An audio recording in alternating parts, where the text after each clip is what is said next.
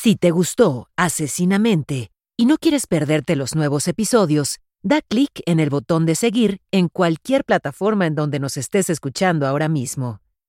No olvides calificarnos y compartir. Recuerda que hay más episodios ya disponibles en Amazon Music. Solo tienes que bajar la app. Es gratis. Advertencia. Este episodio no es apto para todo público. Se recomienda discreción.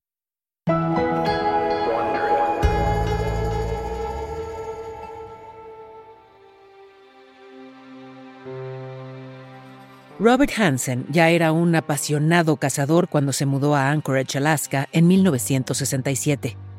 Era conocido en todo el estado por ser un campeón que estableció y rompió récords de cacería con rifle y ballesta. El paisaje natural de esa zona era conocido por su belleza, aunque también por su terreno peligroso y su fauna salvaje.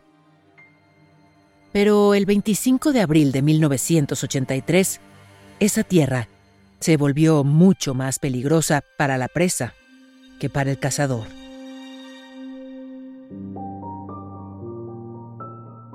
Paula Golding, una exsecretaria de 30 años, recién había llegado a Anchorage un par de semanas antes. Dejó su hogar en Fairbanks, Alaska, atraída por la promesa de ganar más dinero bailando en los clubes de Anchorage. Era su primer semana de trabajo y estaba tan nerviosa que solo se desnudaba de la cintura para arriba. Pero la ilusión de hacer más dinero le dio el coraje para quitarse toda la ropa. Esa misma noche, Paula sintió que su suerte finalmente estaba cambiando para bien cuando un hombre de corta estatura y muy educado la invitó a comer al día siguiente. Incluso le ofreció 200 dólares solo por su compañía. Ese hombre era Robert Hansen.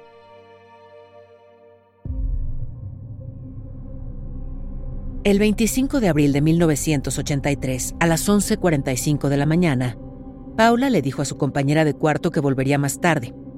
Tenía poca experiencia con los clientes que frecuentaban los clubes y no se dio cuenta de las señales de advertencia que deberían haberla prevenido del peligro. El hombre le dijo que llegaría en coche, pero lo hizo 15 minutos tarde y en un auto de un color diferente al que le había dicho la noche anterior. Ahora, con la luz del día, Paula notó que la cara del hombre estaba llena de cicatrices y también que tartamudeaba al hablar. Aún así, le pareció que era educado e inofensivo. Por supuesto, no lo era.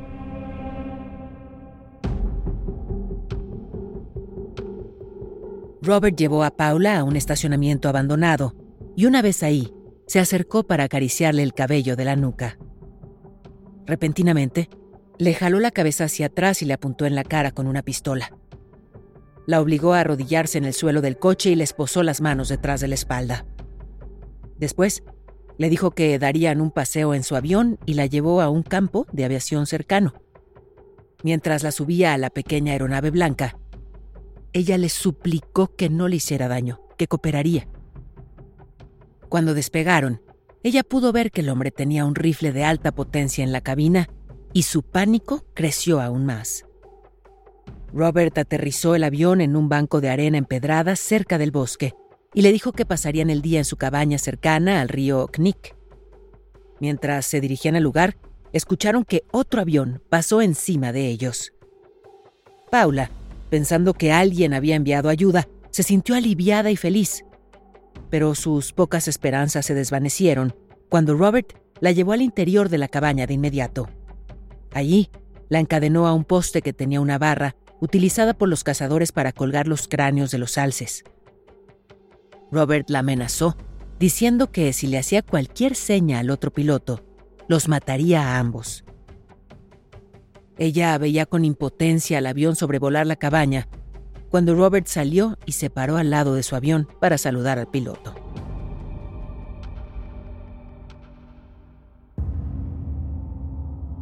El avión se alejó mientras se balanceaba para responder el saludo y voló hacia otro lugar. Paula se puso histérica cuando vio que Robert volvió a entrar a la cabaña y le preguntó si iba a matarla. Pero él le quitó las esposas. En cuanto estuvo libre, ella le dio una cachetada y salió corriendo.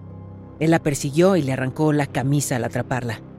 Ella lo abofeteaba y pateaba.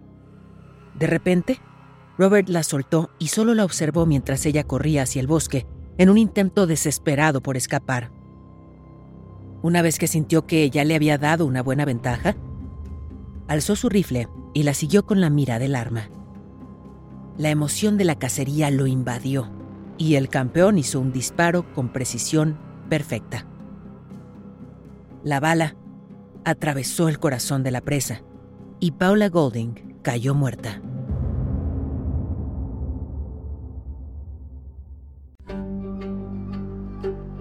Soy Paola Rojas, periodista mexicana, y esto es Asesinamente, un podcast basado en los análisis de la enfermera psiquiátrica y ex agente especial del FBI, Candice DeLong.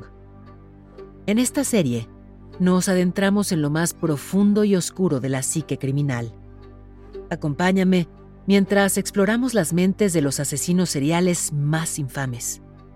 Episodio con episodio, te relataré los casos más escalofriantes que han estremecido a la sociedad y dejaron una marca indeleble en la historia.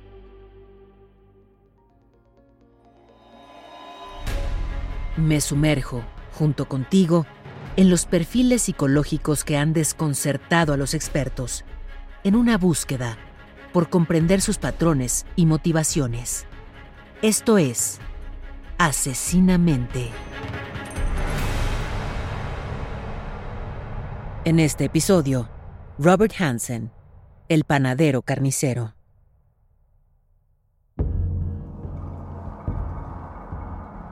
Entre 1975 y 1977, la construcción del oleoducto Trans-Alaska atrajo a decenas de miles de trabajadores a ese estado, lo que provocó que sus principales ciudades crecieran en todos los sentidos.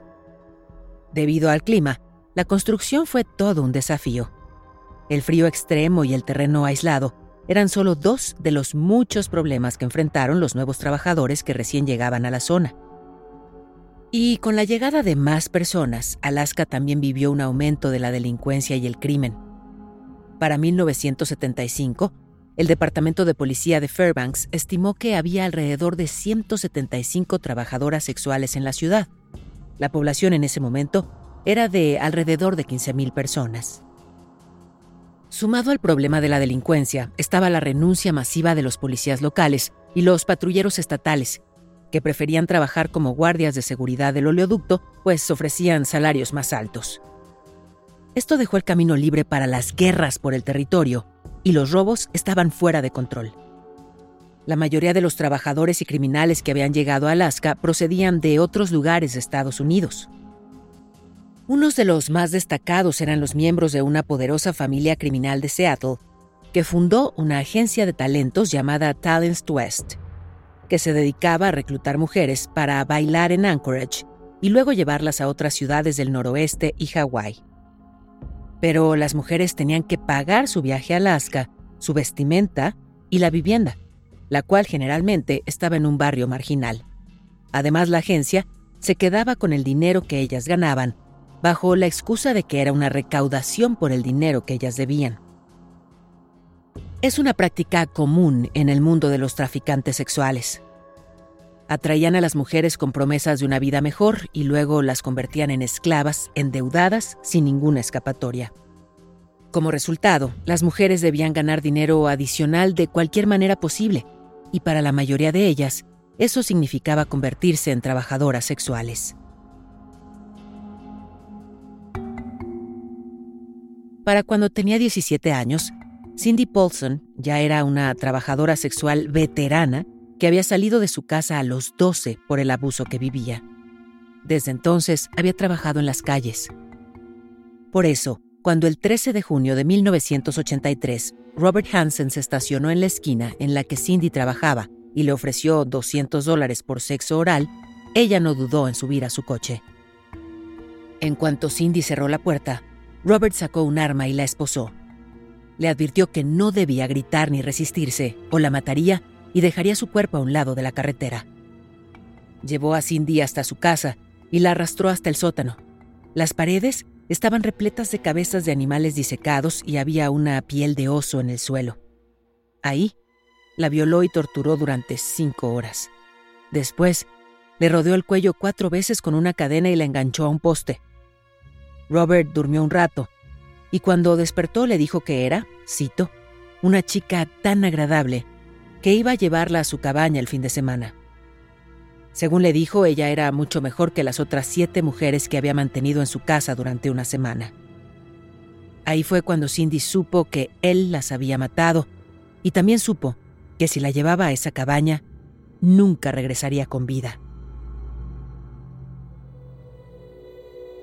La cabaña de Robert era en realidad una primitiva choza cercana al río Knik, a la que solo se podía llegar en avión o en barco. Subió a Cindy a su coche y manejó hasta un pequeño aeropuerto local. Mientras él cargaba su avión de suministros dándole la espalda a Cindy, ella supo que sería su única oportunidad para escapar. Abrió la puerta trasera y empezó a correr. Al darse cuenta, Robert agarró su rifle y la persiguió. Ella alcanzó a llegar a la carretera principal y paró a un camión que justo pasaba por ahí. Cuando el camionero vio su angustia y sus esposas, se detuvo de inmediato y la dejó subir. Ella le contó todo y le pidió que la llevara al hotel en el que estaba su novio. Cuando la dejó, el camionero llamó a la policía. Cuando los oficiales llegaron y hablaron con Cindy de camino al hospital para una revisión, ella les mostró el avión de Robert. Tras dejar a Cindy en el hospital, los agentes fueron a entrevistar a Robert, que para ese momento ya había regresado a su casa. Su tranquilidad, amabilidad y una falsa coartada de haber pasado el día con sus amigos convencieron a los oficiales de que Cindy solo mentía y que probablemente quería extorsionar a Robert. Después de todo, les dijo Robert, ¿cómo se puede violar a una prostituta? Aún así, algunos agentes creyeron en la historia de Cindy y no abandonaron el caso. Siguieron investigando porque sentían que Robert Hansen sí era culpable de ese crimen y probablemente de muchos más.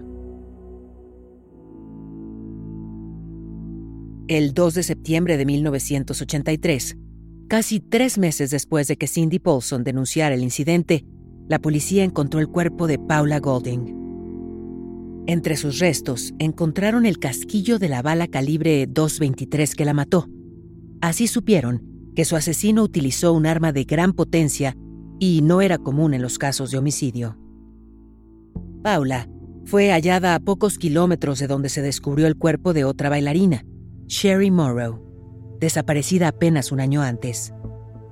Tanto Sherry como Paula fueron bailarinas exóticas en el centro de Anchorage.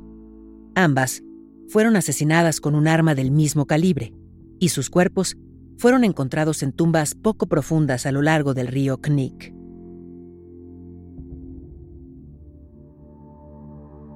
Los reportes de bailarinas desaparecidas en Alaska habían ido en aumento desde 1980 al principio no se consideró que pudieran estar relacionados, pero algunos agentes de la ley creían que podía haber un asesino en serie involucrado. El Departamento de Policía no reconoció esa posibilidad y descartó la sugerencia. Sin embargo, cuando el laboratorio del FBI en Washington, D.C. confirmó que los casquillos de bala calibre 223 que se encontraron en los restos de Paula Golding y Sherry Morrow fueron disparados con la misma arma. El Departamento de Policía de Anchorage y las autoridades de Alaska cambiaron de opinión. Crearon un grupo de trabajo e investigaron seriamente las desapariciones de mujeres. Los investigadores contactaron a John Douglas, uno de los fundadores de la Unidad de Ciencias de Comportamiento del FBI, para obtener un perfil de personalidad criminal, como le llamaban en ese entonces. Douglas concluyó que el asesino tendría tres características principales. Una, era un cazador experimentado con baja autoestima y antecedentes de rechazo por parte de las mujeres. Dos, tendría la necesidad de guardar recuerdos de sus asesinatos, como las joyas de las víctimas. Y tres, que podría ser tartamudo. ¿Te das cuenta? Todo cuadraba. Este perfil describe a Robert Hansen a la perfección. Los investigadores comenzaron a descubrir otros cuerpos que tenían rasgos similares, por lo que apuntaban a la posibilidad de un asesino en serie. Al final, se descubrió que Robert Hansen no solo violó a más de 30 mujeres, sino que también asesinó al menos a 17.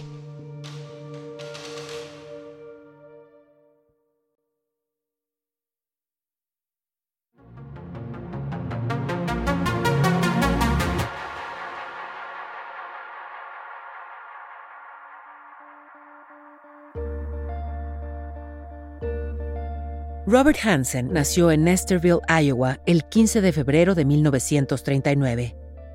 Su padre era un inmigrante danés dueño de una panadería local. A los ocho años, Robert y su familia se mudaron a Pocahontas, Iowa, donde nació su hermana menor. Vivían en un departamento encima de la nueva panadería de la familia.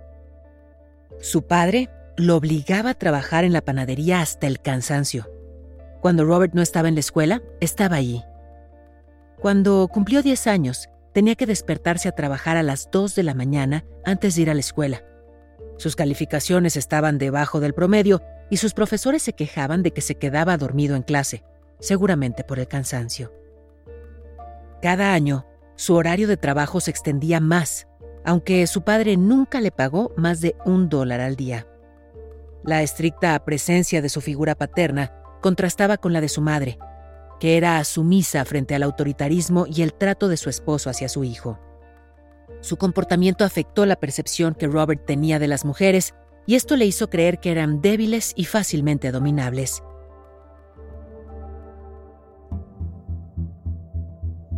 Las largas horas que pasaba en la panadería lo llevaron a albergar un gran resentimiento y después confesaría que se sentía solo y atrapado. Probablemente la emoción que más afectó su comportamiento en la vida era la impotencia. Robert era pequeño para su edad. Se enfermaba muy a menudo y desarrolló un tartamudeo. Su padre le hacía burla todo el tiempo y controlaba completamente todo lo que hacía. El comportamiento abusivo de su padre creó en Robert una necesidad inmensa de tener el control. A partir de entonces, decidió que no quería ser víctima del abuso de nadie más. A los 13 años, su tartamudeo era tan grave que socializar se volvió imposible.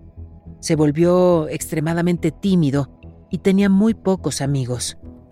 Los otros niños se burlaban de él por su impedimento del habla y por el acné severo que le dejó la cara llena de cicatrices. Su baja autoestima empeoró con las interacciones con sus compañeras de escuela que lo humillaban y se reían de él. Aunque era zurdo, sus padres lo obligaron a usar la mano derecha para todo, lo cual solo alimentó sus sentimientos de impotencia. Tiempo después, se describiría a sí mismo como inadecuado e inepto. Ante un psiquiatra años después, confesaría que la escuela secundaria fue para él un infierno y que a menudo se escapaba al bosque, a fantasear con violar y asesinar a las chicas que se burlaban de él.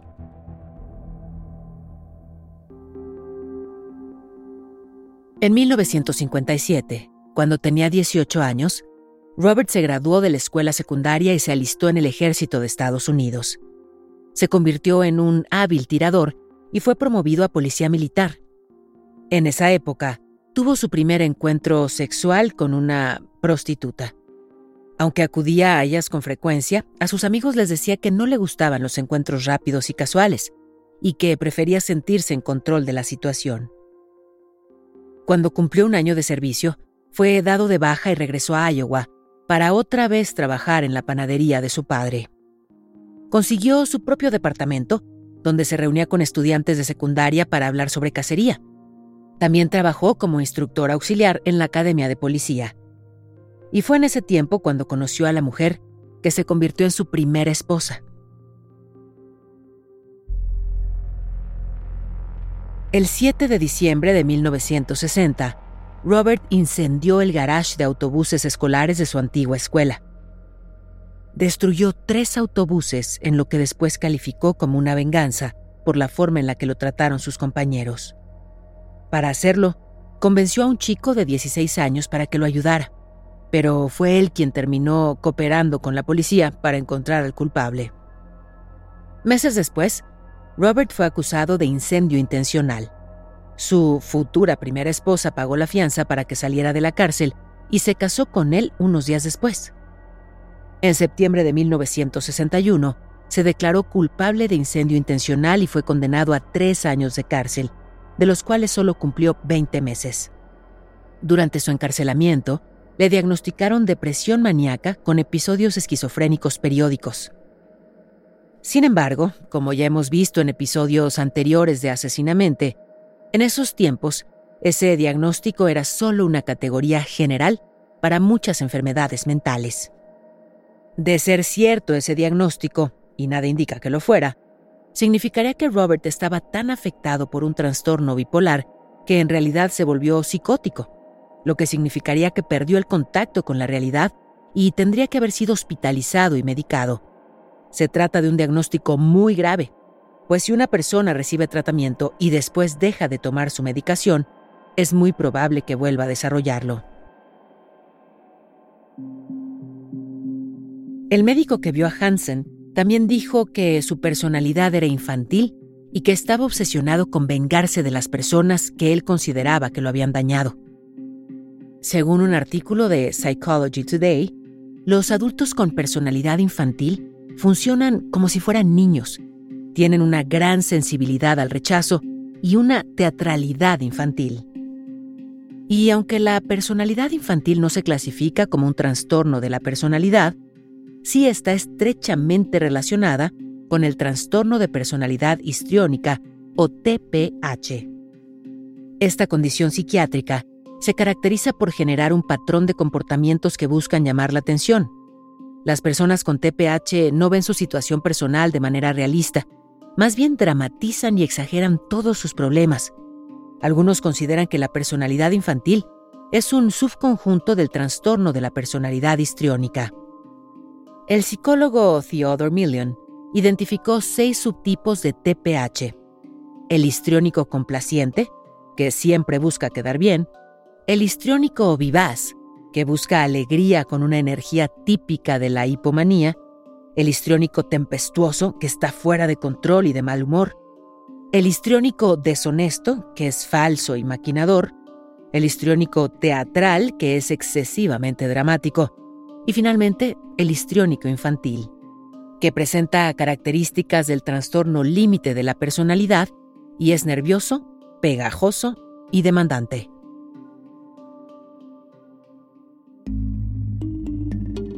Una manera de describir la personalidad infantil es como una mezcla de desarrollo interrumpido durante la educación media, el cual representa el componente histriónico y el estado que coloquialmente se conoce como los terribles dos años, que representa el componente límite.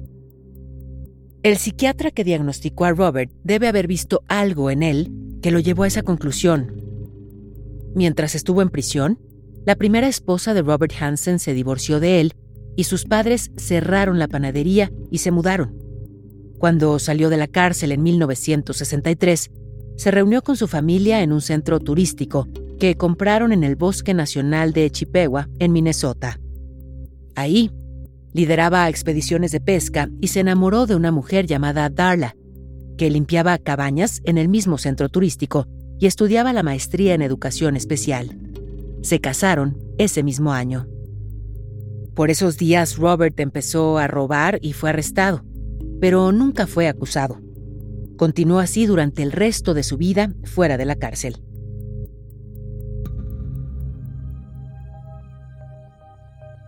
Aunque parezca increíble, la cleptomanía o robo compulsivo es un rasgo común entre los asesinos en serie. En 2018, la Asociación Psiquiátrica Estadounidense incluyó tanto la piromanía como la cleptomanía en su categoría de trastornos del control de los impulsos, estos no deben confundirse con los trastornos adictivos. También estableció que las personas con cleptomanía saben que lo que hacen está mal, pero no pueden controlar el impulso.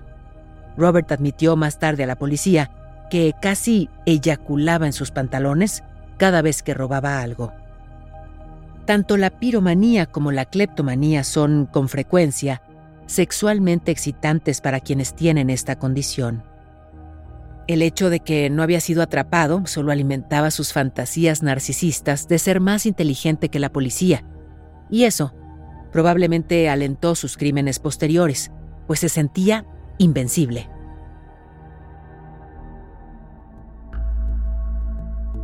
Después de una serie de robos menores, Robert y su segunda esposa se mudaron a Alaska en 1967. Ahí tuvieron dos hijos, un niño y una niña, y abrieron una panadería en el centro de Anchorage. Según todos los informes, no tenían problemas financieros y se habían vuelto parte de la comunidad. El 15 de noviembre de 1971, Robert siguió a una recepcionista de 18 años a su casa y le invitó a salir. Ella lo rechazó y le pidió que se fuera. Siete días después, Robert regresó al departamento e intentó secuestrarla a punta de pistola. Los compañeros de cuarto de la recepcionista escucharon sus gritos y llamaron a la policía. Un jurado lo acusó de agresión, pero quedó en libertad bajo fianza, y durante ese tiempo secuestró y violó a una trabajadora sexual de 18 años. Cuando la soltó, ella fue a la policía y Hansen fue arrestado otra vez. E increíblemente, volvió a quedar libre bajo fianza un mes después. Cometió el mismo crimen y fue arrestado una vez más. El fiscal retiró todos los cargos, excepto el de asalto con arma mortal. Por ello, fue condenado a cinco años, de los que solo cumplió cuatro meses antes de ser liberado bajo el cuidado de una casa de transición. Es evidente lo que Robert haría ante este sistema de justicia. Por los años siguientes siguió secuestrando, violando y torturando mujeres, hasta que en 1976 fue procesado por robo grave. Había robado una motosierra de una tienda departamental.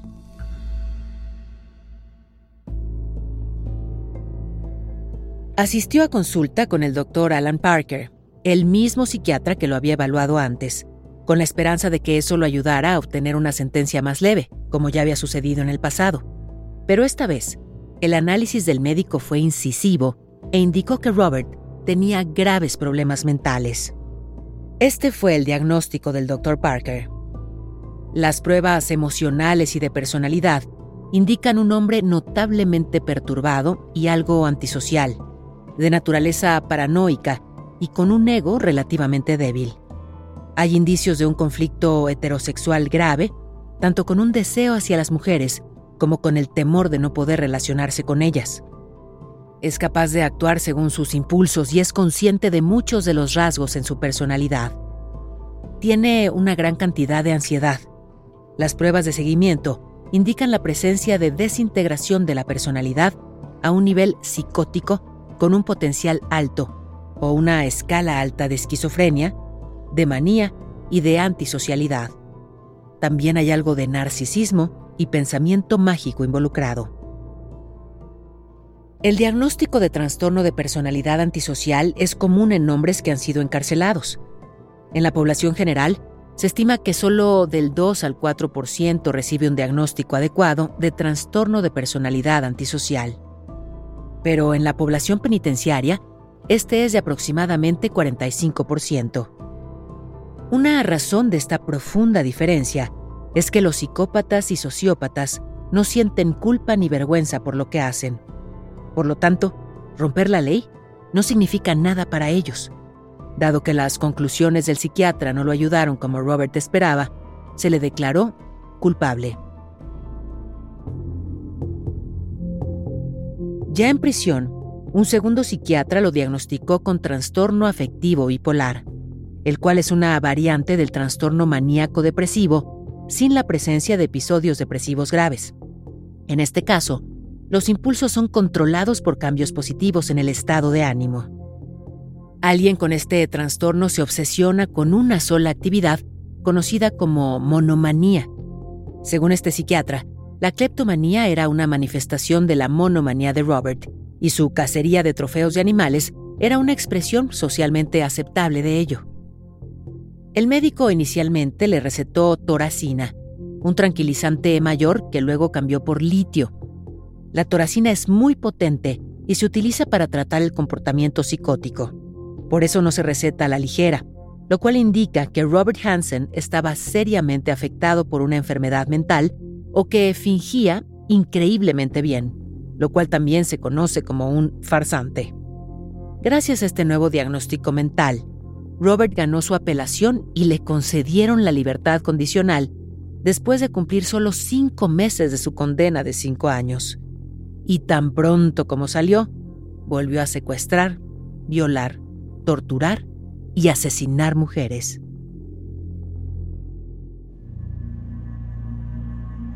Les permitía un breve momento para sentir que sobrevivirían, y él disfrutaba de la angustia que les provocaba darse cuenta de que no tenían esperanza. Este es un comportamiento sádico. Confesó que solo había matado mujeres que consideraba malas por aceptar dinero para hacer cosas que nunca le pediría hacer a su esposa. Esto es sintomático del complejo virgen prostituta. Así se le conoce en el mundo del psicoanálisis a la incapacidad de un hombre de mantener la excitación sexual en una relación comprometida y amorosa. Fue descrito por primera vez por Sigmund Freud como un complejo psicológico que se desarrolla en hombres que solo pueden ver a las mujeres como santas o degradadas. Los hombres con este complejo desean una pareja sexual que haya sido degradada, que es lo que ellos calificarían como una prostituta, mientras que no pueden desear a la pareja respetada la Virgen. Freud lo escribió así. Donde estos hombres aman, no tienen deseo. Y donde desean, no pueden amar. Por decirlo menos. La psicología asesina de Robert Hansen es bastante compleja. Incluso, en el extraño mundo de los asesinos seriales, Robert se puede considerar como un caso aparte. ¿Por qué?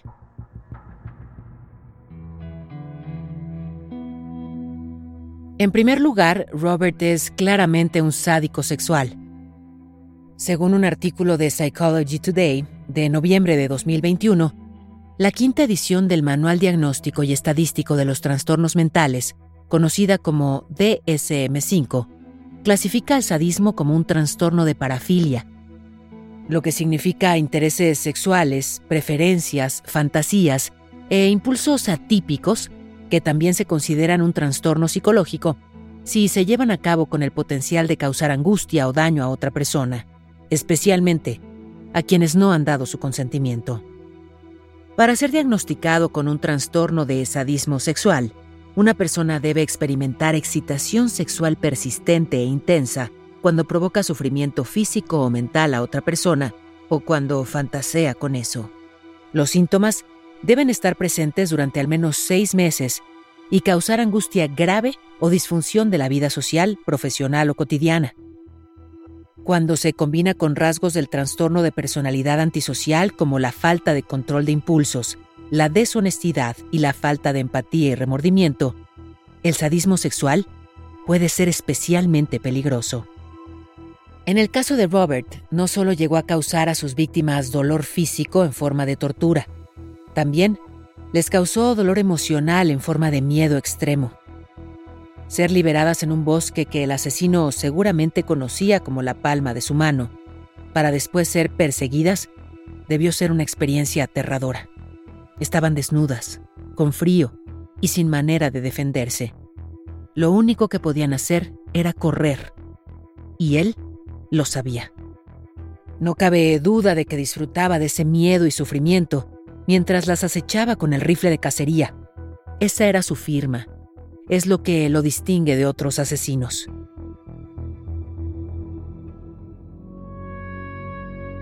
El sadismo sexual en hombres comienza en promedio poco después de los 19 años, y no es poco frecuente que esté acompañado de otro trastorno grave, el de personalidad antisocial.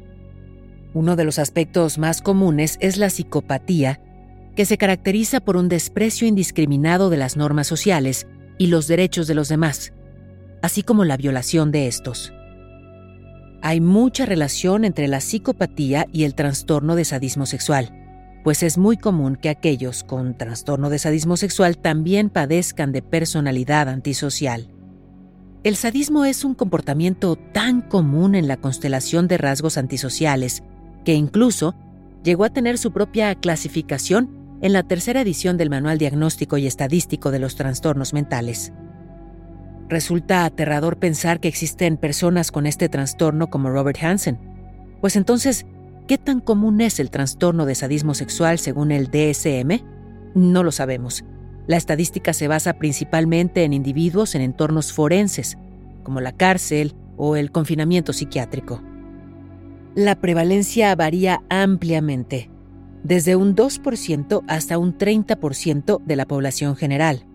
Sin embargo, dentro de este 30% están las personas que practican actos sadomasoquistas con su pareja de forma consensuada. Entre los delincuentes sexuales reconocidos en Estados Unidos, menos del 10% tienen sadismo sexual, pero los números se disparan cuando hablamos de personas que han cometido homicidios con motivación sexual, donde la media es del 37 al 75%. Entre ellos está Robert Hansen. ¿Las personas como Hansen pueden ser curadas? No, pero pueden ser controladas en una celda de 8 por 10 con barras de acero.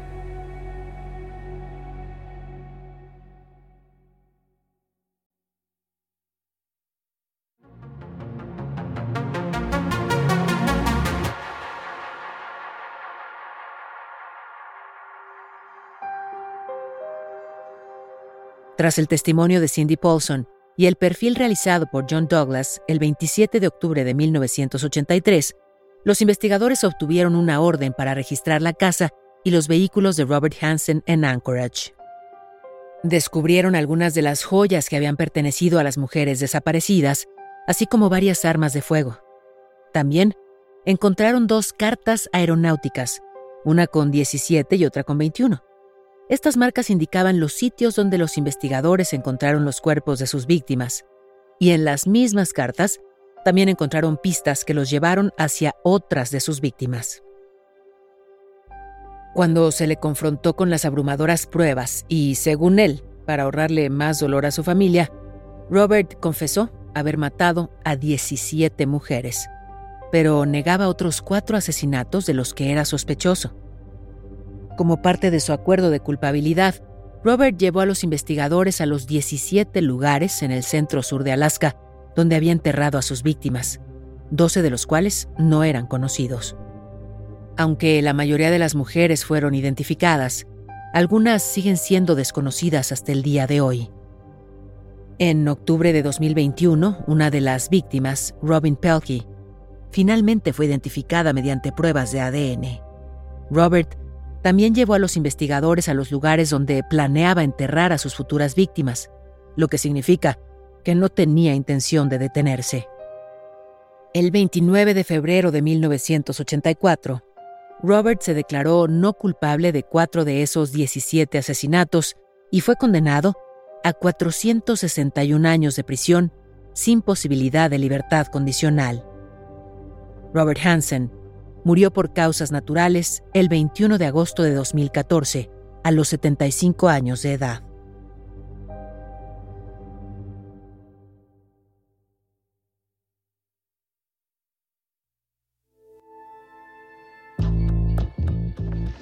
Esto fue Asesinamente, una producción de Wondery.